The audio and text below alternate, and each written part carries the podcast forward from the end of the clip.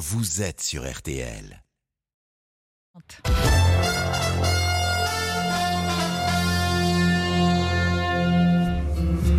Oh, what a beautiful dream. Oh, what a beautiful scene. C'est magnifique. Le journal inattendu sur RTL, Ophélie Meunier. Magnifique.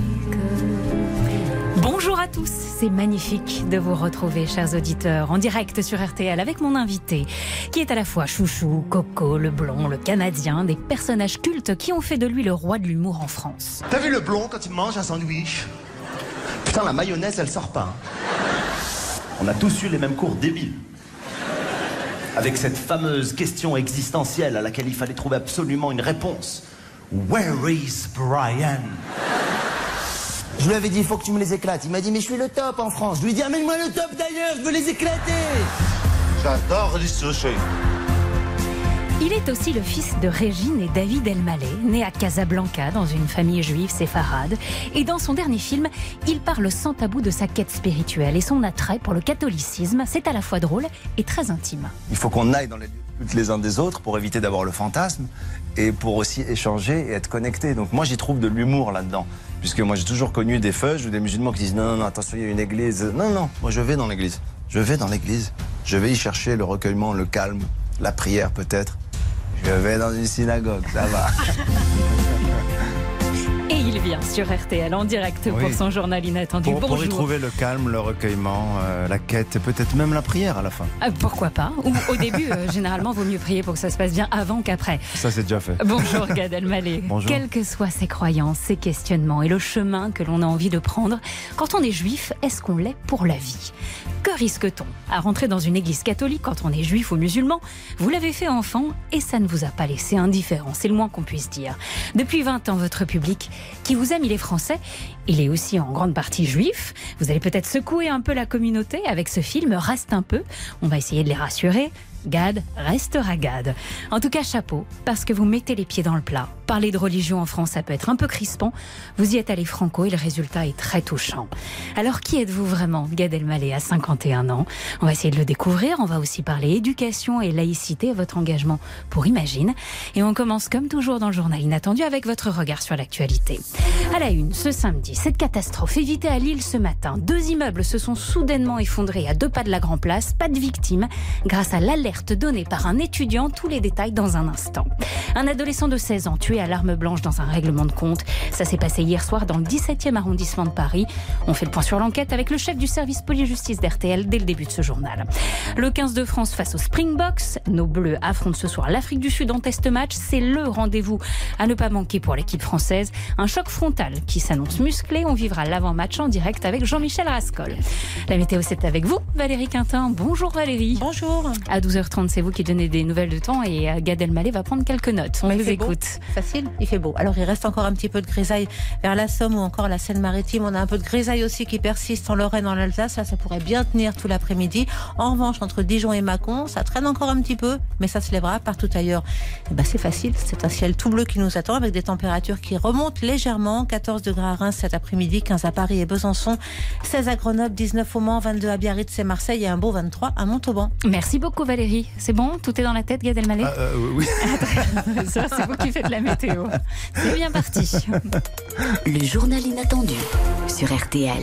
Et on part tout de suite à Lille. Événement soudain ce matin à deux pas de la Grand Place. Deux immeubles se sont effondrés en plein cœur de la ville, rue Pierre-Mauroy. À cette heure, on ne déplore aucune victime. Il s'agit d'un bâtiment abritant deux immeubles mitoyens de trois étages.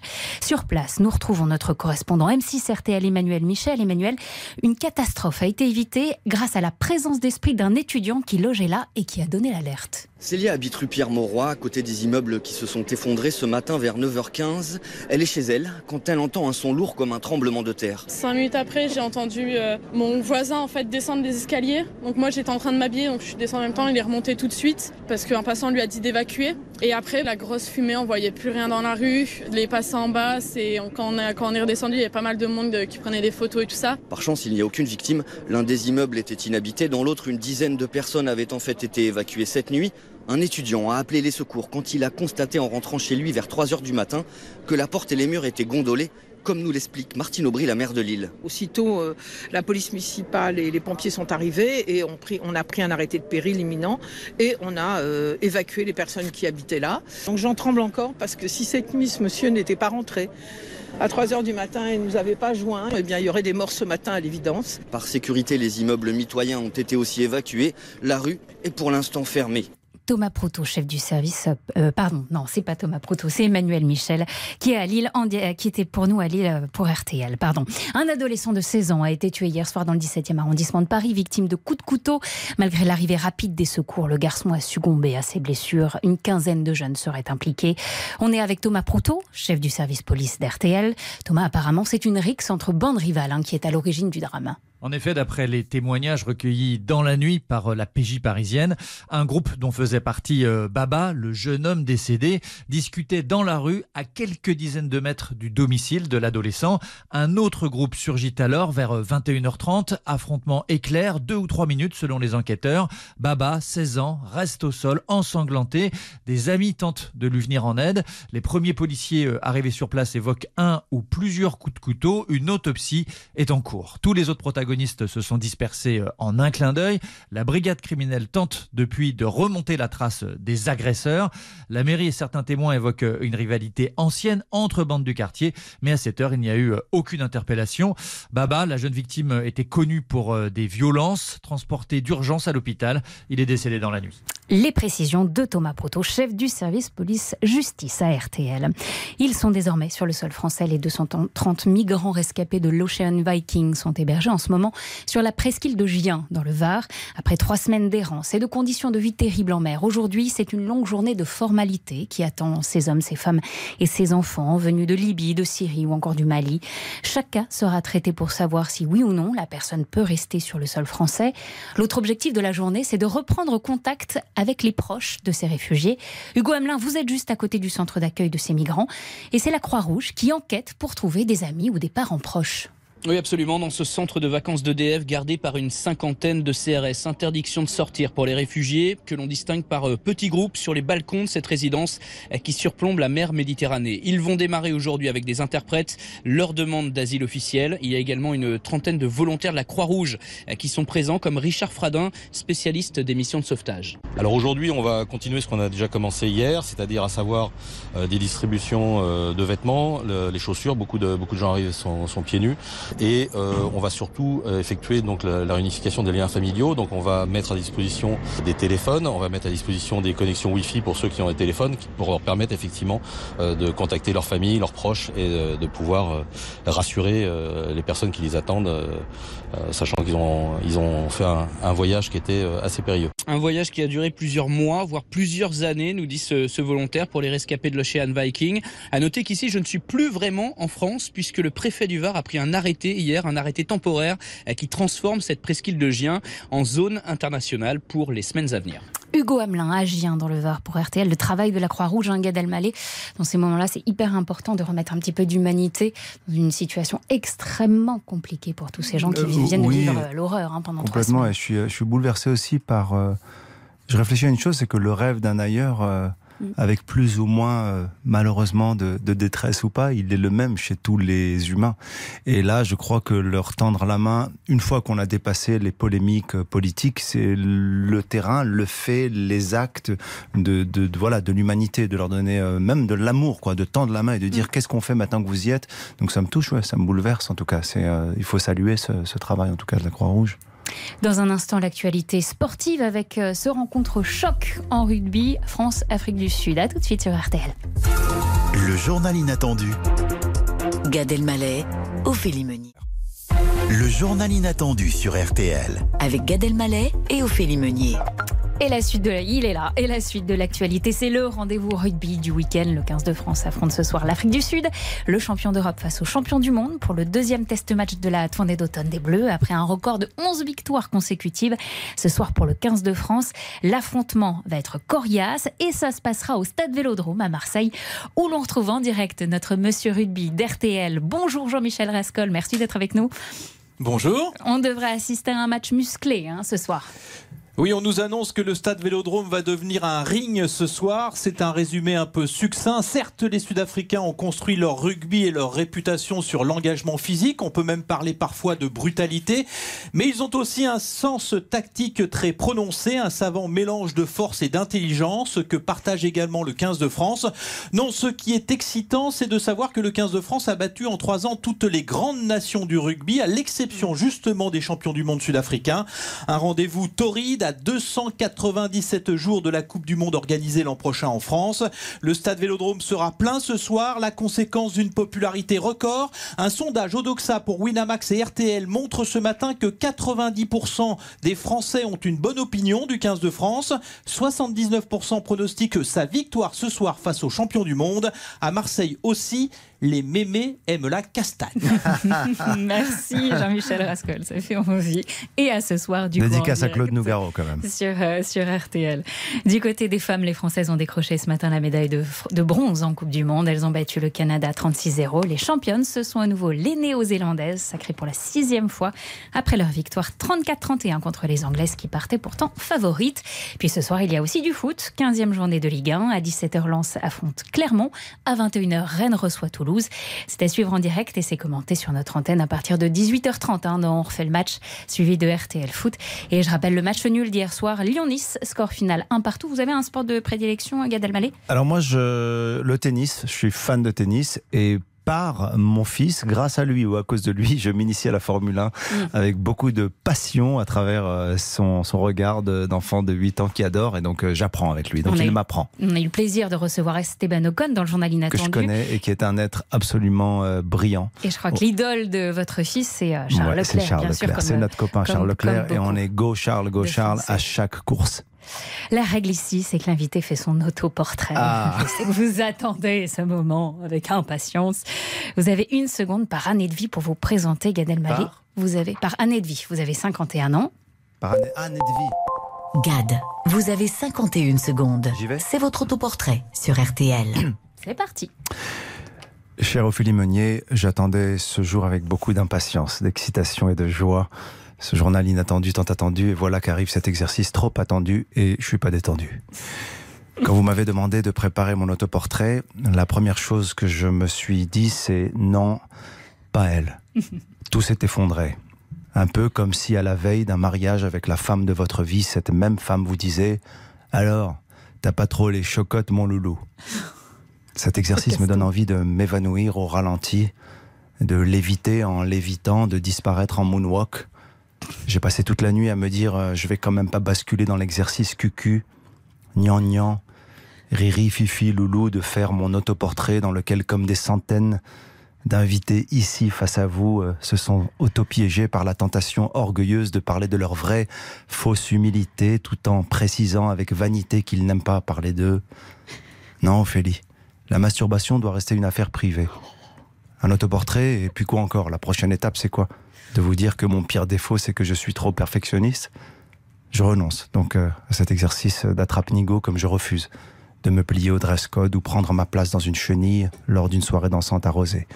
Alors oui, je prends l'énorme risque que le producteur de cette émission en sortant du studio d'RTL aujourd'hui ne me dise pas En tout cas, Gad, merci d'avoir joué le jeu. Le. J'en prends acte et à mon âge, on assume son irresponsabilité. Ophélie, pardonnez ma franchise, mais je vous dois la vérité et la vérité vous rendra libre. Je suis désolée, j'apprends que vous avez passé une nuit blanche à cause de moi. C'était pas le but. Je l'ai écrit euh, dans l'avion Merci. parce que j'avais tellement pas envie que finalement ça m'a inspiré. Merci d'avoir joué le jeu. Alors du coup, Merci d'avoir joué le jeu de. je sais pas quoi dire. Je sais pas, je sais pas dire mieux que ça en fait. Non mais bravo, c'était top. Et puis du coup, on va essayer d'apprendre à vous connaître puisqu'on l'a pas, on, l'a pas fait grâce à l'autoportrait. Non, mais je pense que vous me connaissez un peu mieux en voyant que quelque part c'est un trait de ma personnalité évident de D'avoir peur de- de, me de détourner de me déguiser. C'est comme les soirées déguisées. Quand tout le monde est déguisé, ça n'a aucun intérêt. Moi, je veux me déguiser quand personne n'est déguisé. Sinon, on voit pas votre déguisement. Alors, on va apprendre encore mieux à vous connaître en allant voir mercredi au cinéma votre nouveau film. Ça s'appelle Reste un peu. Vous jouez et vous réalisez ce film. Voilà l'histoire. Vous revenez en France après plusieurs années passées aux États-Unis. Votre famille pense que vous rentrez parce que vous leur manquez. C'est pas faux. Mais il n'y a pas que ça. Vous venez en fait pour vous convertir au catholicisme. Et quand vous annoncez ça à vos proches, famille juive, ancrée dans les traditions, ça a un peu de mal à passer. S'enchaînent alors les situations cocasse, comique, parfois plus dure et surtout émouvante. On annonce. Reste avec nous, chérie.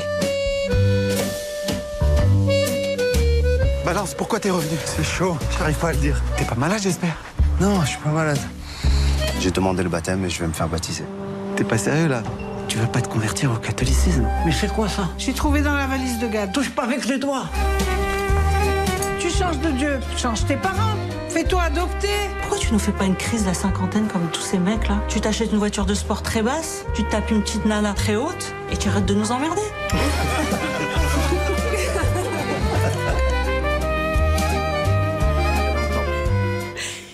Il sort maintenant ce film, mais c'est en fait le cheminement de toute une vie. Commençons par le point de départ. Que s'est-il passé pour réveiller en vous cet intérêt ultra profond hein, pour la religion et la spiritualité? Euh, alors, avant même de parler euh, de judaïsme ou de catholicisme, je pense qu'il y a une vraie euh, quête, il y a une vraie introspection, il y a un vrai désir de d'approfondir, de, de, chercher, de, de, qui me caractérise et qui est une curiosité, avec une quête du divin, certes, avec lequel j'étais mis au contact et en relation dans mon enfance, puisque j'ai eu une éducation religieuse euh, traditionnelle. J'ai pris des cours aussi euh, à l'école talmudique euh, de Torah, et j'en garde d'ailleurs des, des, souvenirs assez euh, lumineux. Mais euh, le point de départ du film, il est, il est plus sur une anecdote. Ça pourrait être anecdotique. C'est cet enfant à qui on, on interdit de, de, de rentrer dans une église parce qu'il y a un interdit qui existe. Euh, après, je suis pas un rabbin ni un spécialiste du Talmud. Il faudrait interroger un spécialiste du Talmud parce qu'il y a des vrais, en tout cas des raisons qui appartiennent, en tout cas à la Torah, pour ne pas rentrer dans un lieu où il y a des idoles. Et ça crée des tensions quand euh, un juif mmh. décide de transgresser. Moi, je le décide dans le film, donc je rentre dans l'église quand je suis gamin. Et je suis ébloui par euh, cette représentation de la Vierge Marie qui m'accompagne toute ma vie. Alors ça, c'est le point de départ. Pas de vision, pas de pas d'apparition. Hein, je tiens à le préciser, parce qu'on pas pas d'épiphanie. Et ma sœur est avec moi ce jour-là. Juste mais... ce qu'on appelle une expérience spirituelle. Ou mystique. Ou mystique. Voilà. À quel moment vous est venue l'envie absolument oppressante d'exprimer ceci, puisque vous faites quand même un film qui va sortir mercredi, voué à être vu par les gens. Oui. Donc là, quand même, vous vous mettez complètement à nu. Pourquoi cette envie de raconter tout ça publiquement? Je crois que c'est l'envie de parler aussi des et de religions en France. C'est-à-dire que moi, je, dans le privé, je, je parle énormément de ça et dans les spectacles, je le fais et ça passe plutôt bien. Et c'est pas nouveau en fait. Je le fais depuis plusieurs années. J'introduis la religion. Ça fait une dizaine d'années dans mes différents spectacles que je parle des différents cultes, des différentes pratiques, des traditions, des, des rites. Euh, dans votre fait... spectacle d'ailleurs aussi. Et oui, très, très dans drôle. le dernier, je parle des ouais. obsèques des, des, des cathos, les obsèques mmh. des juifs et des musulmans. Euh, dans un ancien de mes spectacles, je parle des rites et des coutumes. Pourquoi on enlève ses chaussures quand on va à la mosquée? Pourquoi on retire son chapeau à l'église et on se couvre la tête à la synagogue? Donc tout ça, c'est des choses qui m'habitent. Mais c'est surtout aussi... Euh, peut-être une forme de, pas d'agacement, de préoccupation, je dirais, du fait que le, le, sujet est crispé sur la, sur la religion en France. Et il est crispé parce qu'on n'en parle pas, et on n'en parle pas parce qu'il est crispé. Donc on est un peu bloqué. Et je pense qu'on a intérêt, en tout cas, on n'est pas obligé, mais moi j'ai envie de, de, de parler de, de, de ma foi, de la foi. Et bien que la laïcité à laquelle je suis profondément attaché est là, existe et nous protège, pour autant, je ne veux pas euh, écarter, éliminer, effacer mmh. euh, de ma spiritualité et celle des autres, ou même de la non-spiritualité, de la, de, de la non-croyance de certains de mes amis ou certains membres de ma famille. Je crois qu'on a peur, en fait. On n'est pas très honnête, en fait. Et en France, on, masque un peu tout ça. On ne veut pas parler de religion parce qu'on a peur du communautarisme, on a peur de, de, de, Voilà. Alors que je pense que le dialogue peut amener à une forme de compréhension, d'acceptation des autres communautés, de tolérance et ne pas mettre en avant l'œcuménisme ou le vivre ensemble après l'accident. Justement, justement, mercredi, au-delà des chiffres du box-office, vous avez peur des réactions des gens? Vous avez peur d'être incompris? Non, j'ai pas, j'ai, non, non, non, j'ai absolument, j'ai de l'appréhension sur euh, On a toujours un peu d'appréhension sur euh, quel que soit le film qu'on sorte, mais encore plus celui-ci. Mais je dois dire que on fait des projections tous les jours depuis un mois et je vois ce qui se passe dans les salles. Il y a du débat, il y a de la controverse parfois. Euh, et ça, c'est bien. Moi, j'ai aucun problème avec les gens qui sont pas d'accord avec moi, qui pensent que je dois pas parler de ça. Tant qu'on, tant qu'il y a de la lumière. Après, les discours obscurantistes, euh, quels qu'ils soient, quelle que soit la communauté, de toutes les manières, bon, bah, ils nous feront pas avancer. C'est comme ça. On va essayer de les combattre. Mais tous les jours, la chose, la particularité. D'ailleurs, il faut aussi rappeler que c'est un film pendant lequel euh, on rit, donc le public éclate de rire plusieurs fois, c'est une comédie. Mais la chose qui me marque tous les jours, Ophélie, dans les salles de cinéma en France, à la fin, les gens, avant même de poser des questions, parlent de leur expérience personnelle. Ce sont leurs témoignages. Il y a des juifs pratiquants qui sont déboussolés, mais en même temps qui me disent Tu interroges ta propre identité, ça veut dire que moi aussi je l'interroge. Il y a des musulmans qui se tournent vers le christianisme, il y a des chrétiens Mm. qui se tournent vers le judaïsme, il y a des gens complètement athées ou agnostiques qui partagent leur point de vue.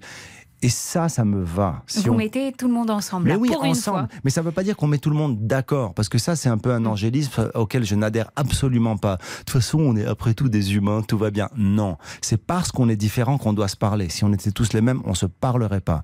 Et l'œcuménisme euh, bénétonien ne me va pas. Et le vivre ensemble, c'est c'est à l'école que ça se passe. C'est pas euh, aujourd'hui quand on est adulte, quand on nous dit dans le gouvernement, on veut faire du vivre ensemble. Moi, je sais pas par où ça commence le vivre ensemble. Mm. Si, si, si je n'ai pas été éduqué. Et tout ça enrobé par une magnifique musique signée Ibrahim, Ibrahim Malouf.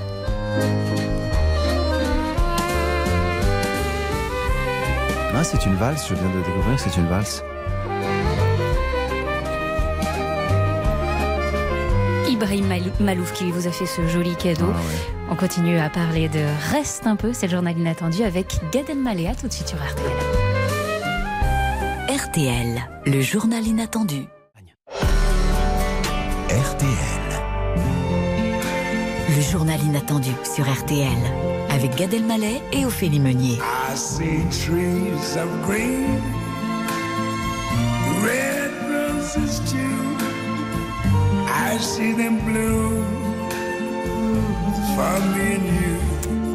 And I What a wonderful world. What a wonderful world. C'est vrai en plus. What a wonderful world. Pour les gens qui nous écoutent en ce moment et qui ne sont pas du tout branchés religion, spiritualité, croyance, quelle est pour eux la bonne raison d'a- d'aller voir le film mercredi ou à partir de mercredi? Eh bien, vous l'avez dit dans votre question, c'est la bonne raison, c'est qu'ils ne sont absolument pas branchés euh, euh, religion, euh, croyance, spiritualité. D'ailleurs, c'est certainement pas un film qui s'adresse aux gens qui connaissent ou pratiquent ou croient, pas du tout. Euh, un de mes meilleurs amis qui est absolument pas croyant et qui est athée m'a fait un témoignage très très émouvant sur le fait que l'approche de la religion, non pas par la pratique religieuse ou le dogme ou le culte ou l'institution, que ce soit l'église, euh, la synagogue ou la mosquée, euh, l'approche euh, sur la quête, sur euh, l'amour, où un homme séduit par une figure religieuse, c'est ce qui l'a le plus touché en fait. Et on a, j'espère, on n'a pas besoin de d'être religieux pour pour, pour voir ce film ou croyant ou non, tellement pas. C'est l'histoire d'un homme. Et puis surtout, il faut non pas, même pas aimer sa famille, mais avoir une famille. Et on a tous une famille. Alors, et c'est un film sur la famille. Cette famille, parlons-en. Particularité du film, et pas des moindres, il n'y a presque pas d'acteurs. Ce sont que des gens de la vraie vie. Vos Oui. parents dans le film, ce sont vos vrais parents. Votre sœur, c'est votre sœur, Judith, etc. Il y a Delphine Orviller Oui, ma sœur joue ma sœur. de- Mon père de- joue mon père. Voilà, votre mère joue votre mère. À quel point c'est compliqué de diriger des gens? Alors non seulement euh, pour qui c'est pas le métier, mais en plus pour qui on a de l'affection. C'est terrible. Euh, c'est compliqué, c'est très difficile d'être directif avec ses propres parents. C'est très drôle parfois. Parce que finalement, on se rend compte qu'on est habitué à des réflexes de tournage, parce que c'est mon métier, et que eux, ils cassent, ils déconstruisent tout, euh, tout mon, mon système. Parfois, c'est c'est bouleversant, c'est émouvant, Mm. Parce que euh, forcer sa maman, pas forcer, euh, mais à l'inciter à se mettre en colère sur une scène où elle doit faire l'actrice, c'est compliqué, que parfois elle craque et qu'elle n'a pas envie de ça. Mais en même temps, ça devient drôle après, parce que je me souviens d'une scène où ma mère n'arrivait pas à se mettre en colère. Et je disais, mais essaye. Elle me disait, je ne suis pas actrice. Je lui dis, mais maman, j'en ai besoin pour la scène, sinon on va pas y croire. Elle me dit, je n'arrive pas. Je lui dis, voilà, Voilà. ça commence. On commence et on y arrive. Et là, elle rit, et là, on pleure. Donc c'était à l'image de ce qu'on vit dans une famille. Mais je dois dire une chose, c'est que c'est aussi une grande, grande, grande, grande joie de sonner le matin à 8 heures chez ses parents, arriver avec une équipe pour les filmer, pour leur rendre hommage, pour. C'est un, mais c'est une Et parce que déclaration l'appartement d'amour des parents, c'est vraiment Oui, l'appartement tout des est parents vrai. dans la vie aussi. L'appartement, c'est l'appartement de mes parents. L'église dans, dans, dans laquelle on filme et on filme une messe à un moment donné, c'est un prêtre qui dit une vraie messe. C'est pas un acteur qui fait semblant de faire le prêtre. C'est pas des fidèles joués par des figurants. Le comédie club dans lequel je me produis, c'est le Paname. C'est ma- là où je me produis très régulièrement. Euh, Il y a le Fridge aussi. Euh, le Paname, en fait, ce sont des vrais spectateurs et j'y joue un vrai spectacle. Euh, J'ai voulu vraiment que ce soit c'est ce qui donne finalement au film cette vibration comme ça à la frontière du pas du docu je dirais mais du cinéma vérité en tout cas. Et quand votre sœur a dit gade par-ci, gade par-là, dans la famille El Malé, Ouais. Ça c'est une impro de ma sœur. Euh, et le centre du monde, c'est vrai aussi. Ouais, ouais, c'est vrai. Elle a, c'est un cri du cœur. Je l'ai entendu et je l'ai gardé au montage. C'est vous prouver ma, ma bonne foi, mon, mon désir de, d'introspection face à la famille aussi et pas que la religion. Je vous pose la question.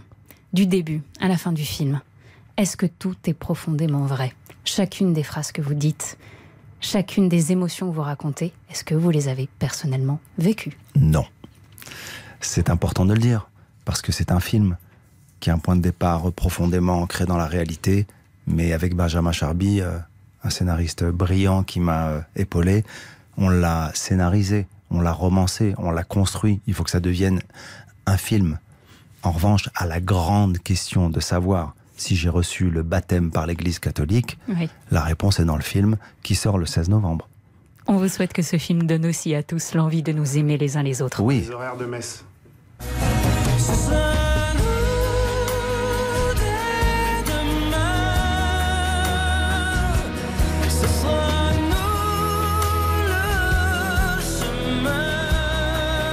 Profite pour rendre hommage à Daniel Lévy. Ouais. Dans un instant, le rappel des titres. Et on parle de comment parler des questions religieuses à l'école. C'est d'actualité. À tout de suite sur Très important. RTL, le journal inattendu. RTL. Le rappel des titres de l'actualité. Le pire a été évité ce matin. En plein centre-ville de Lille, deux immeubles mitoyens de trois étages se sont soudainement effondrés. Les dégâts sont uniquement matériels, pas de victimes. Dans la nuit, un étudiant qui logeait dans le bâtiment a entendu des craquements et vu les murs se fissurer. Il a tout de suite alerté la police qui a pu ordonner immédiatement une évacuation. Sa présence d'esprit a sauvé des vies. Le bâtiment se situe à quelques mètres de la Grand Place de Lille. Un adolescent de 16 ans tué à coups de couteau dans un règlement de compte hier soir dans le 17e arrondissement de Paris.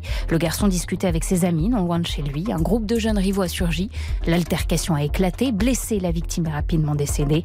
L'adolescent était connu des services de police pour des faits de violence. La brigade criminelle tente désormais de remonter la trace des jeunes impliqués dans la RIX. Pour le moment, il n'y a eu aucune interpellation. Les Françaises en bronze au mondial de rugby, elles ont largement battu les Canadiennes ce matin, 36-0. Pour la sixième fois, c'est la Nouvelle-Zélande qui est championne du monde, au grand désarroi des Anglaises qui partaient favorites, score de la finale 34-31. Chez les hommes en rugby, c'est le choc frontal ce soir à 21h. Le 15 de France est face au champion du monde sud-africain. Deuxième test match de la tournée d'automne des Bleus, une rencontre musclée à suivre en direct avec notamment Jean-Michel Rascol qui est sur place au stade Vélodrome à Marseille. Et on prend des nouvelles de la route du Rhum, victime d'une grosse avarie jeudi. Armel Lecléache avait dû faire demi-tour et prendre la direction de Lorient pour effectuer des réparations. Finalement, il a pu repartir ce midi. Pour le moment, c'est François Gabard qui est en tête de la course en solitaire avec une courte avance sur Charles Caudrelier.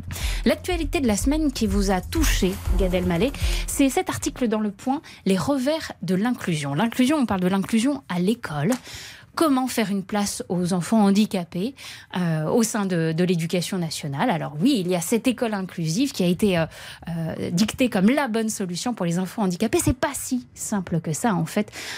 Un enfant handicapé égale un accompagnement particulier. Et ça, c'est une question qui vous touche. Oui, ça me touche d'abord parce que la vision complexe, nuancée, singulière, au cas par cas, et ça ressemble finalement à la discussion qu'on vient d'avoir, qui est un autre euh, sujet sociétal sur les croyances, les communautés. le- euh, chaque cas est différent et chaque chaque euh, situation est différente. Et je crois, pour avoir travaillé avec euh, une association qui s'occupe de d'enfants euh, autistes, qui s'appelle le Silence des Justes, qui font un travail euh, incroyable par euh, Stéphane Benamou, l'imam Daoud, Eric Toledano et Olivier Nakache en ont fait un film qui s'appelle Hors Normes. J'ai pu assister justement à cela. Et je crois, en effet, euh, ce que je comprends de, de l'article, c'est justement être à l'écoute de chaque cas qui est assez unique, parce que l'aide humaine à ces enfants, elle est différente pour chacun, en fonction de chaque handicap.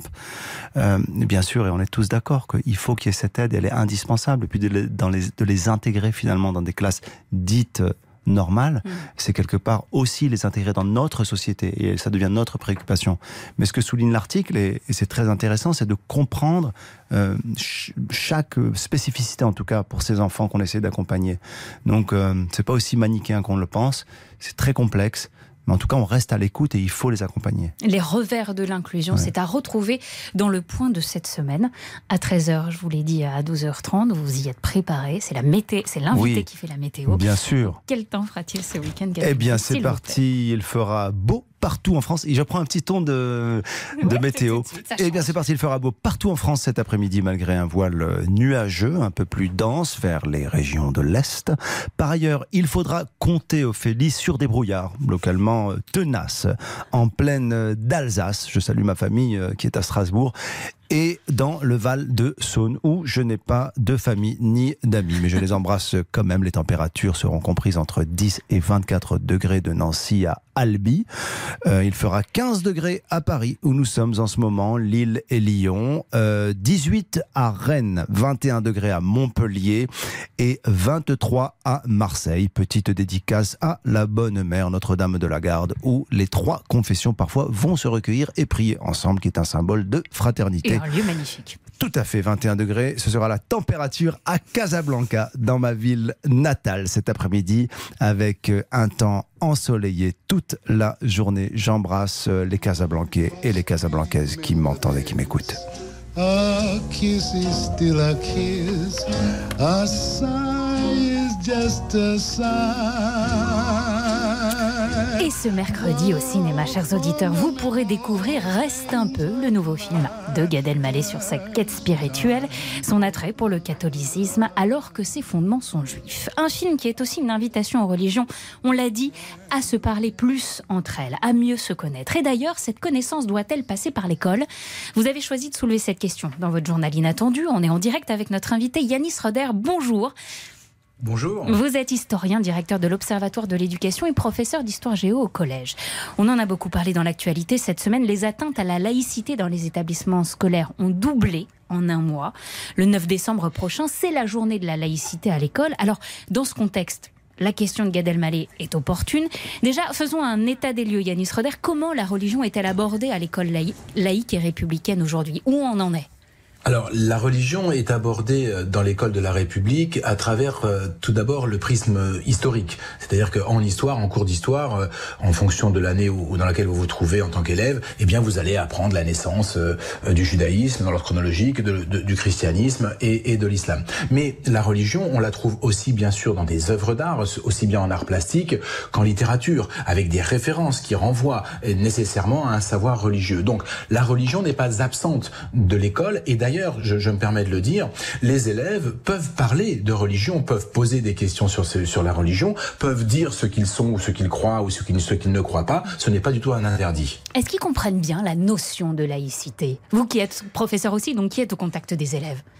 C'est compliqué la notion de laïcité et souvent elle est mal comprise parce que euh, bah, malheureusement beaucoup d'enseignants n'ont pas non plus été formés à cette question. On a fait comme si la laïcité était une évidence depuis 30 ou 40 ans et puis on se rend compte qu'aujourd'hui, vous avez parlé des contestations, des incidents, bah, on se retrouve face à des incidents et des enseignants ne sont pas nécessairement outillés pour euh, amener les réponses nécessaires. Donc il faut euh, expliquer ce qu'est la laïcité et une fois que vous l'expliquez, je vous assure que les élèves le comprennent bien. Idéalement, comment l'école doit donc traiter la religion. Où est-ce qu'il faudrait, faudrait aller pour que justement on en vienne à, à ce message que Gad Elmaleh passe dans, dans son film qui sort mercredi, d'essayer de, de mieux, mieux se comprendre et en passant par mieux se parler et plus se parler. Où est-ce, Ah, êtes- Comment l'école devrait faire? D'abord, il, y a- il y a deux choses, il y a, il y a deux publics. Vous avez le public euh, enseignant et le public élève.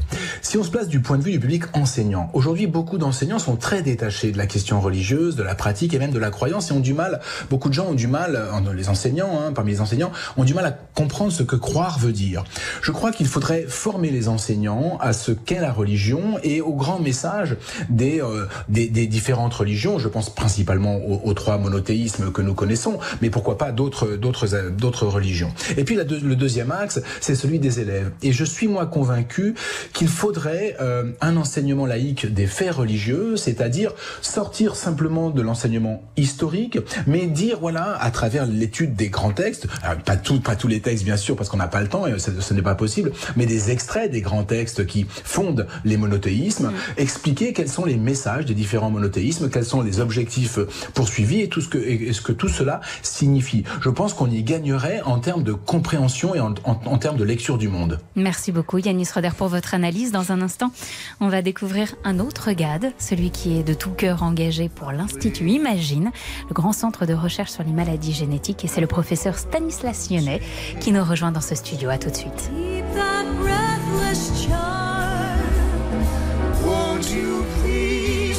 Le journal inattendu de Gad Elmaleh avec Ophélie Meunier sur RTL.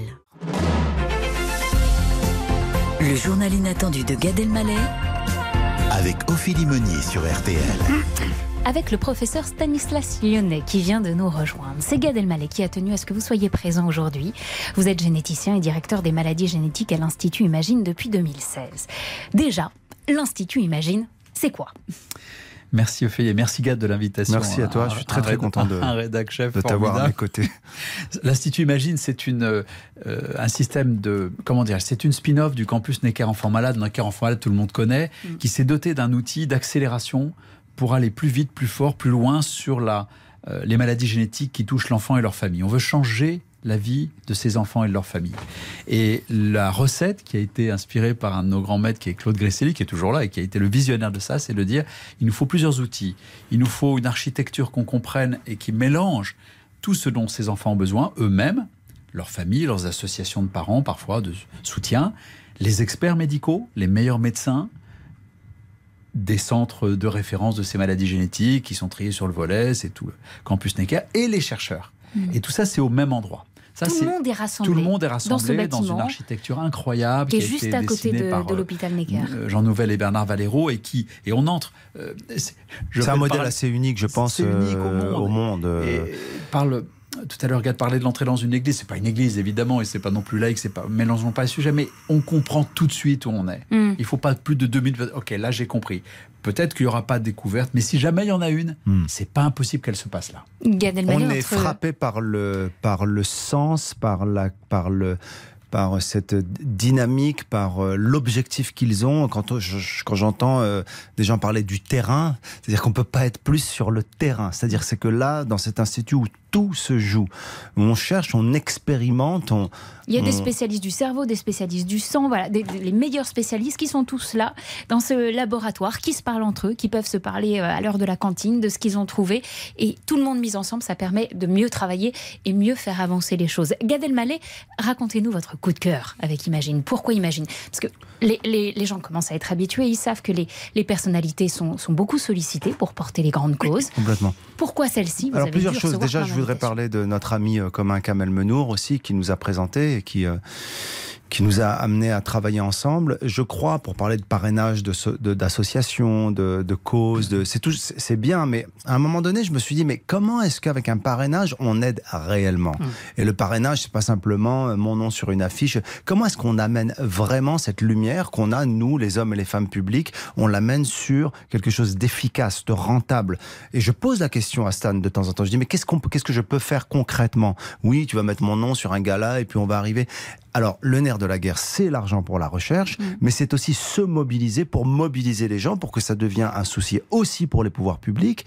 Et à chaque fois, on- notre mission avec toute l'équipe d'Imagine, euh, c'est ben, de. On a des missions concrètes. Euh, L'avant-dernier gala, moi j'avais une mission concrète, c'était de pouvoir acheter une machine que lui va nous décrire pour pouvoir euh, euh, faciliter le diagnostic, car la grande détresse des familles et des enfants malades, c'est parfois de pas même pouvoir diagnostiquer la maladie. la maladie. Et cette machine, euh, on a pu l'acheter. C'est une, IRM de, de compétition pour les enfants, adaptée aux enfants, qui leur fait pas peur. L'IRM qui fait pas peur, des enfants, on Ouais. en parlait avec beaucoup d'émotion.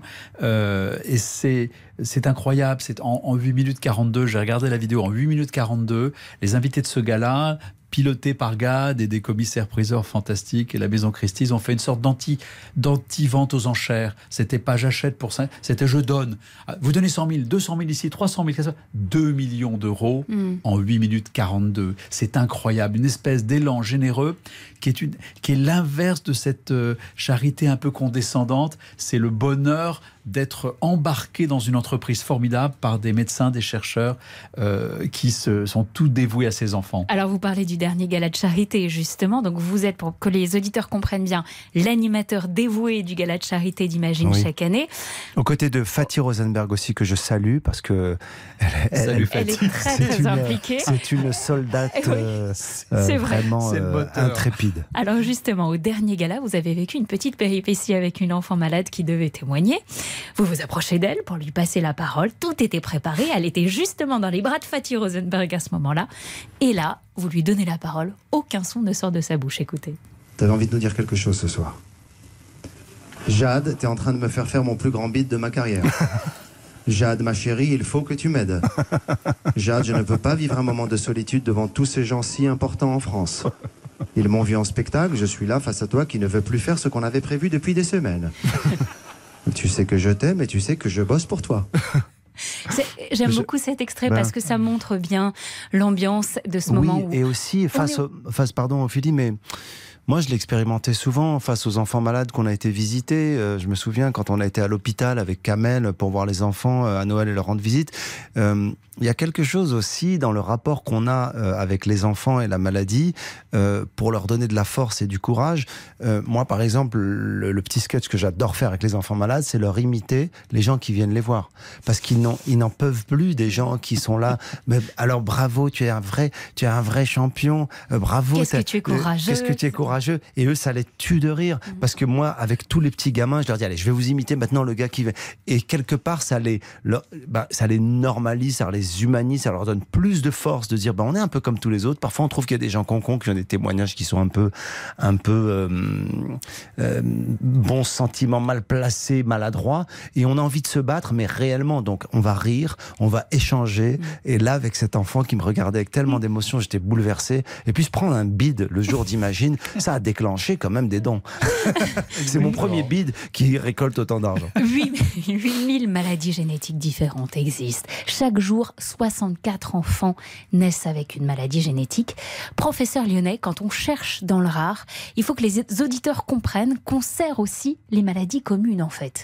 Ah oui, c'est ça, parce que no- notre combat, c'est pour Jade. Alors, je, je précise que Jade, dans la vie, elle est super bavarde. en plus, donc, plus. Elle était très, très impressionnée. Je ferme cette petite parenthèse. Oui, c'est pour Jade qu'on se bat et pour tous les autres. Et ça, c'est l'objectif premier. Mais il se trouve que presque à chaque fois qu'on trouve le mécanisme d'une maladie dite rare, Mm. génétique, c'est une clé d'ouverture pour la compréhension toute simple d'un- d'une biologie nouvelle, d'une euh, de, de molécules nouvelles, et, et- et qui nous donne des idées pour des choses beaucoup plus communes que ça. Il s'est passé quelque chose à imaginer d'assez extraordinaire pendant la pandémie, un institut de génétique qui s'occupe du virus. Oui, c'est, euh, c'est- ça tombe pas sous le sens. Nous, théoriquement, c'est les gènes, donc c'est pas l'extérieur, c'est pas le virus.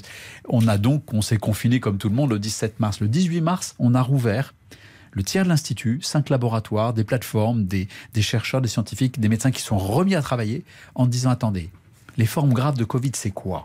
Et ils ont trouvé, pour vous faire le message très court, 20% des morts de Covid, 20%, on parle de personnes qui sont mortes de cette saloperie, sont en fait des personnes qui ne savaient pas se défendre par une anomalie de l'interféron ou des interférons, qui sont les premières molécules barrières de l'immunité, qui étaient soit génétiquement, soit par l'auto-immunité détruite, et qui se sont laissés envahir par le Covid. Mm. Et, et donc, on a, ça s'arrête pas là, c'est pas juste de l'explication, c'est les solutions thérapeutiques possibles, et pour d'autres virus qui un jour, je l'espère pas, mais un jour nous attaqueraient. Donc voilà, un institut de génétique qui, travaillant sur des patients très très rares avec ce qu'on appelle une interféronopathie, des maladies épouvantables, souvent neurologiques, en savait suffisamment là-dessus pour faire une hypothèse pour une maladie aussi commune qu'une pandémie et avec des résultats. peut aussi permettre de progresser sur une grippe ou sur, par exemple, euh, le Covid.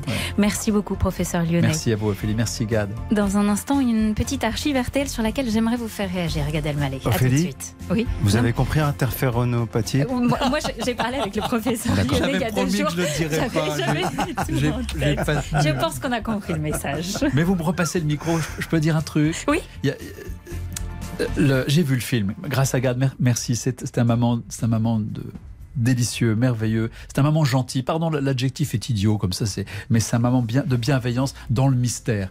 Il y a dans Imagine quelque chose qui est un peu de ce mystère. Mm. On, a l'espérance, euh, mais c'est, mais c'est très mystérieux.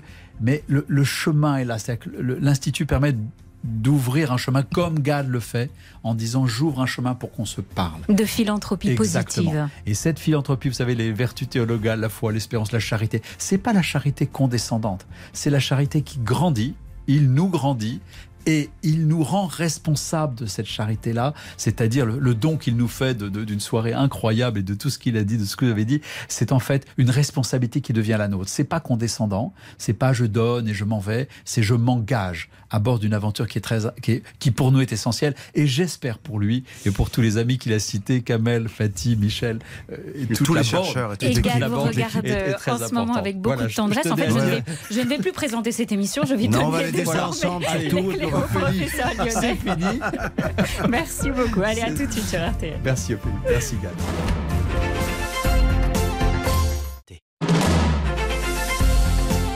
Le journal inattendu de Gad Elmaleh avec Ophélie Meunier sur RTL. Gad Elmaleh dans 4 jours, votre nouveau film sort. Ça s'appelle Reste un peu, un film sur votre chemin spirituel, culturel, identitaire, votre foi. On vous découvre autrement. Il y a un an et demi sur RTL, vous étiez l'invité d'Éric Dussard dont On refait la télé. Vous avez euh, face à lui réagi aux accusations de plagiat dont vous avez été la cible. On ne refait pas l'histoire en deux mots. Vous avez été accusé de plagiat en 2019. Des amis, des proches du métier vous ont complètement tourné le dos. Finalement, quelques mois plus tard, tout s'arrange. Voilà où en était votre sentiment sur ça en avril 2021 c'est plus que douloureux. Tu sais, ça m'a appris, euh, par rapport au métier, ça m'a appris tellement de choses. Comme dirait Thierry Lhermitte, je, pardonne, mais j'ai la liste. voilà, je voulais vous faire réentendre ça. Je pardonne, je trouve que, mais j'ai la liste. Moi, je trouve que j'ai encore plus euh, évolué depuis. Alors, Parce que moi, je trouve que je suis pas encore. Euh, là, c'est pas encore. Ouais, je continue même le chemin. Ça, ça me rassure d'entendre ça. Ah. Ça me rassure d'entendre ça parce que je pardonne, mais j'ai la liste. C'est une petite posture un peu maligne, un peu. Mais elle n'est pas très intéressante puisque le but c'est d'oublier la liste. Et c'est de continuer à avancer soi pour soi et, et faire l'inventaire et rester dans l'introspection et voir où est-ce que ce genre d'expérience, même douloureuse, même euh, où est-ce qu'elle où est-ce qu'elle m'amène ou qu'est-ce qu'elle m'apprenne? Après, moi j'aime bien citer euh, Tupac. Euh, euh, par rapport à, le rappeur. ouais, le rappeur Tupac. C'est vrai. Je, euh, sur, euh, il parle des gens qui lui ont tourné le dos dans le métier et tout ça, et on lui demande dans une interview aux États-Unis s'il est fâché avec eux, tout ça, et il dit cette chose sublime. Il dit, en parlant d'un autre artiste qui l'a vraiment insulté presque dans les par médias interposés, il lui dit c'est pas parce qu'il m'a perdu comme ami qu'il m'a gagné comme ennemi. Et je trouve cette phrase mm. bouleversante. Et, là, j'en suis là en ce moment. Vous pensez qu'un jour vous serez capable de dire je pardonne Je l'ai déjà fait. Tout court C'est déjà fait. Le vrai pardon sans condition? Ah oui, c'est déjà fait. Bon, j'attends le jour de Kippour du grand pardon quand même, parce que c'est pour que ce soit validé. Non, non. Euh, plus sérieusement, euh, bien sûr, bien sûr. Je, en tout cas, je travaille à ça profondément, mais pas forcément pour pardonner pour le, enfin pour moi aussi. Je pardonne pour moi. Vous vouliez faire une prière C'est une démarche égoïste le pardon, en fait. Vous, vouliez faire une... prière pour terminer cette émission Toujours? Ah oui. Ce serait quoi cette prière? Ben de, de, souhaiter, de prier, d'ailleurs pour tous, euh, euh, qui, soient dans une spiritualité sans Dieu ou avec Dieu, croyants ou non croyants, je prie vraiment et j'espère et je souhaite au plus profond de moi-même qu'on se parle, qu'on se parle entre nous, qu'on avance, même si on n'est pas d'accord, qu'on se parle, qu'on communique pour avancer, voilà, qu'on échange, qu'on dialogue tout le temps, tout le temps en France, entre les communautés, entre les croyants, non-croyants, les juifs, les chrétiens, les musulmans, qu'on se parle, qu'on discute et qu'on dialogue. C'est là qu'on avance. C'est la prière de Gad Elmaleh. Oui. Amen. Amen. Merci d'avoir été le rédacteur en chef du journal Merci à vous. Midi. On a essayé d'expliquer voilà tout ce qui se passe dans votre cœur en ce moment pour vraiment comprendre le plus simple c'est d'aller voir le film. C'est mercredi, ça s'appelle Reste un peu. Tout de suite, Laurent Deutsch vous fait entrer dans l'histoire de Clémenceau. La semaine prochaine, mon invité, ce sera Anne Roumanoff. Et on finit avec celui qui faisait vos premières parties quand vous avez commencé. Souvenez-vous, il chantait ça. Petit oiseau, si tu n'as pas d'aile. Ah, il a percé. Ah, tu peux pas voler. Ah, dis, baba, voleur. Excellent week-end à tous sur RTL. Merci encore, Gad. C'était un plaisir. Merci à vous. À merci samedi beaucoup. prochain.